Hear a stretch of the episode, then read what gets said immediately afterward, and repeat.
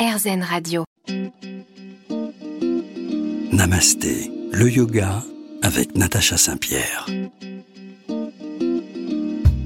Parce que la vie, à travers son corps, l'a bousculé, l'a fait tomber, il a trouvé la force de se relever, un second souffle, un pas à la fois vers un ailleurs inconnu, un pas à la fois vers lui-même. Stéphane Askel, grâce à sa dévotion dans la pratique du yoga, va se relever, respirer et renaître. Sa mission aujourd'hui, la transmission. Par l'écriture, par le cinéma, par les documentaires. On en parle tout de suite. Restez avec nous sur RZN Radio. Namasté, le yoga avec Natacha Saint-Pierre. Bienvenue à tous dans Namasté sur RZN Radio. Cette semaine, je reçois à nouveau Stéphane Askel, le très inspirant Stéphane Askel. Comment allez-vous?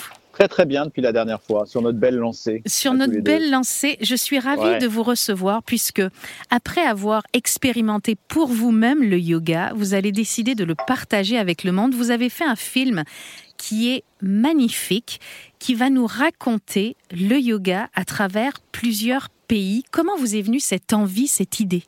En fait, elle est très simple.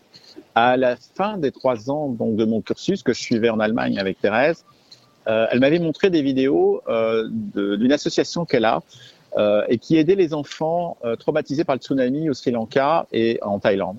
Et donc j'ai vu ces petits êtres traumatisés retrouver vie vraiment par le yoga, et ça m'a scotché. Et tout d'un coup, je me suis dit, moi aussi, moi aussi, si je peux récupérer mon métier de réalisateur, parce que c'était pas encore sûr à l'époque, parce que c'est assez physique, je lui fais une promesse, je lui dis, écoute, je ferai un film sur le yoga pour montrer à quel point le yoga peut aider les gens dans des, dans des, dans des lieux à travers le monde en, état de détresse.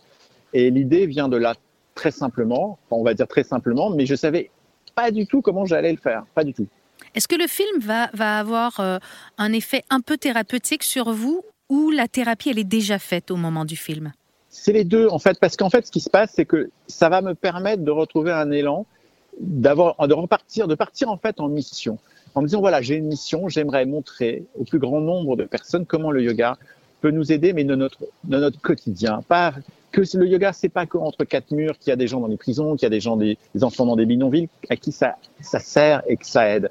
Et donc, je pars en mission. Donc, il y a un côté thérapeutique il y a un peu euh, le, tranchant, le double tranchant du truc, c'est que quand même, physiquement, je me sens pas encore prêt à voyager. Donc j'ai une espèce de, comment on dit en anglais, de catch 22. Je me dis, je veux partir en mission et en même temps, je sais que ça va être, euh, ça va être difficile.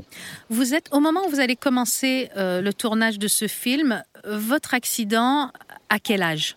Je pense que c'est bien des, ouais, 5 ou 6 ans. 5 ou 6 ans. Donc six ans après, vous décidez d'aller faire ce film. Et il y a une phrase euh, de Yengar qui vous hmm. porte, qui est Le yoga apprend à soigner ce qui ne doit pas être enduré et apprend à apprivoiser ce qui ne peut être soigné.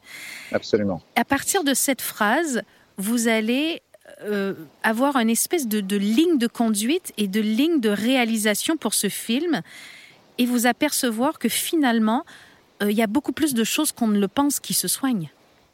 Bien sûr, bien sûr, et beaucoup plus euh, qu'on pourrait même l'imaginer. Et plus j'ouvre une porte, vous savez, c'est étonnant, cette pratique, elle est, elle est, elle est étonnante parce que plus on ouvre, on ouvre, une porte, il y en a deux qui s'ouvrent. On ouvre deux portes, il y en a dix qui s'ouvrent. C'est infini. En même temps, bon, faut pas s'y perdre parce que on le sait, il y a quand même pas mal de zozo euh, dans le milieu du yoga, comme on la mm. médite et tout ça. Mais justement, la direction de ce film, en fait, j'avale tous les livres de BKS et Yangar. Moi, je sais pas qui est Yangar au départ. Hein. Moi, je pensais que c'était une marque de mobilette japonaise. Donc, je, je, honnêtement, je savais pas qui est Yangar. Et je plonge dans, dans ces livres, l'arbre du yoga. Le plus beau pour moi, c'est la, la voie de la paix intérieure. Et là, je me dis, mais c'est quand même extraordinaire. Et je me dis, voilà, si tu pars dans ce film, il faut que tu restes sur cette, comme on dit souvent dans le bouddhisme, c'est cette voie du milieu. Et je voulais éviter d'aller trop dans, euh, comment dire, quelque chose de philosophique parce que j'avais peur de perdre les gens et je savais que très vite on allait me dire bah, tu fais un film New Age, ni un film trop société. Voilà, le yoga, ça a 2000 ans, 3000 ans, voilà l'histoire du yoga. Je voulais, je voulais quelque chose de profondément humain et dans ce que j'appellerais la voix du cœur. Et c'est ce que m'avait dit Thérèse, elle m'a dit quand tu pratiques, fais-le avec l'énergie du cœur. Ce que je trouvais complètement naïf et débile au départ et il se révèle être là où réside l'intuition, la force, l'intelligence, dans l'énergie du cœur, qu'on retrouve dans les textes anciens, dans les Védas d'ailleurs. C'est étonnant. Ce film s'appelle de manière très appropriée Debout. C'est un signe pour vous, c'est un signe pour le yoga. Absolument, je l'ai fait, euh, voilà, avec le cœur, avec l'intuition, en me disant, OK, on va partir dans le monde et on va faire confiance. Et ça, c'est là où c'est une des premières fois où j'utilise donc ma pratique du yoga dans mon métier. Je vais faire confiance, c'est-à-dire que tout ne va pas arriver à chez Menu comme ça, mais dans les rencontres, je vais suivre mon intuition. Et c'est comme ça que je me retrouve à New York à interviewer une grande professeure de yoga qui me parle d'une de ses amies qui est partie au Kenya amener le yoga aux Maasai, aux enfants des bidonvilles, qu'après je me retrouve à Los Angeles, que je rencontre un mec formidable qui soigne sa, sclérose en plaques grâce au yoga Iyengar, euh, un type, un photographe que je croise quasiment dans la rue à Los Angeles qui me dit je vais aller dans une prison faire des photos de prisonniers qui pratiquent le yoga. Tout s'est fait comme ça quasiment. Tout s'est fait par hasard. Et on va découvrir toutes ces belles rencontres dans un instant. Restez avec nous sur RZN Radio.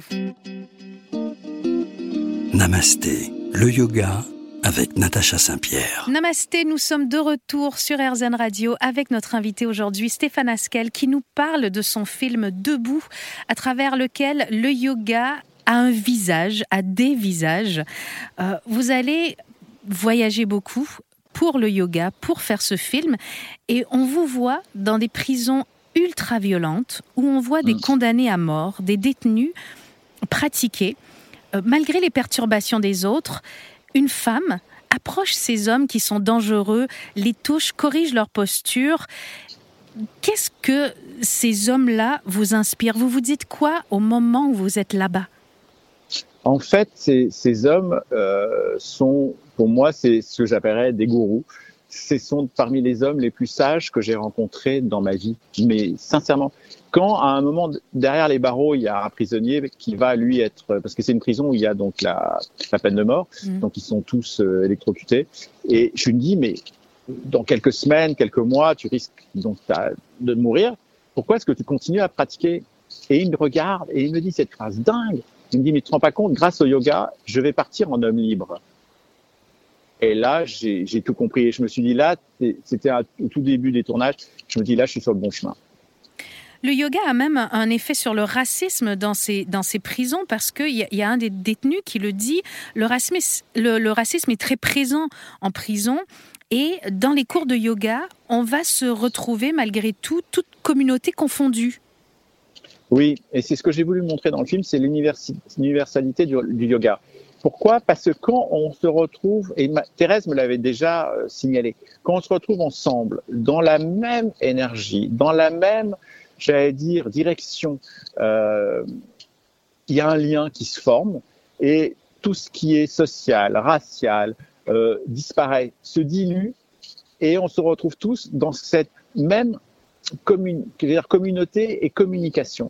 Et c'est vraiment un apprentissage, une communication non violente, qui passe par le corps et qui va même au-delà, parce qu'en fait, on a, non verbal, on n'a pas besoin de parler, on sait tous qu'on est dans une pratique, j'allais dire, bienveillante. Et donc, il y a un esprit de bienveillance qui se développe. Et c'est pas naïf, parce que je l'ai vu dans les prisons, je l'ai vu dans les bidonvilles, et je les ai vus avec les enfants qui se tapaient dessus dans les cours d'école et qui, après le yoga, avaient ce côté juste, on est copains. Est-ce que finalement, de, voir des gens qui sont, qui sont comme ça au, pied du mur de leur vie, euh, ils ont une pratique du yoga qui, qui n'est plus axée sur le culte du corps du tout, qui n'est plus axée sur la performance. ils axent toute leur pratique sur le bien-être. Est-ce que c'est une voie qui devrait être mieux euh, expliquée aux gens dans les cours de yoga aujourd'hui pour qu'on ait un meilleur bénéfice du yoga nous aussi, parce que j'ai l'impression que ces gens-là ont un bénéfice plus grand du yoga de par euh, leur situation. J'allais dire hélas oui, parce qu'ils ont, entre guillemets, ils n'ont pas le choix. C'est-à-dire qu'il faut, faut, que ça aille vite. Et c'est un peu dans l'urgence dans laquelle je me suis retrouvé moi, c'est-à-dire qu'il fallait que j'aille vite, euh, dans le bon sens du terme, pour piger ce qui se passait, et pas me retrouver justement avec ce, un yoga, mais c'est compliqué. Je, comprends le sens de la question et en même temps, j'ai souvent pensé en me disant, mais comment dans un cours, qu'on est dans une ville, qu'on n'a pas beaucoup de temps, est-ce qu'on peut aller comprendre toute l'ampleur, justement, à la profondeur de cette pratique quand on en est juste là pour se dire, bah, on va passer une heure et demie, on va se faire du bien et ça suffit.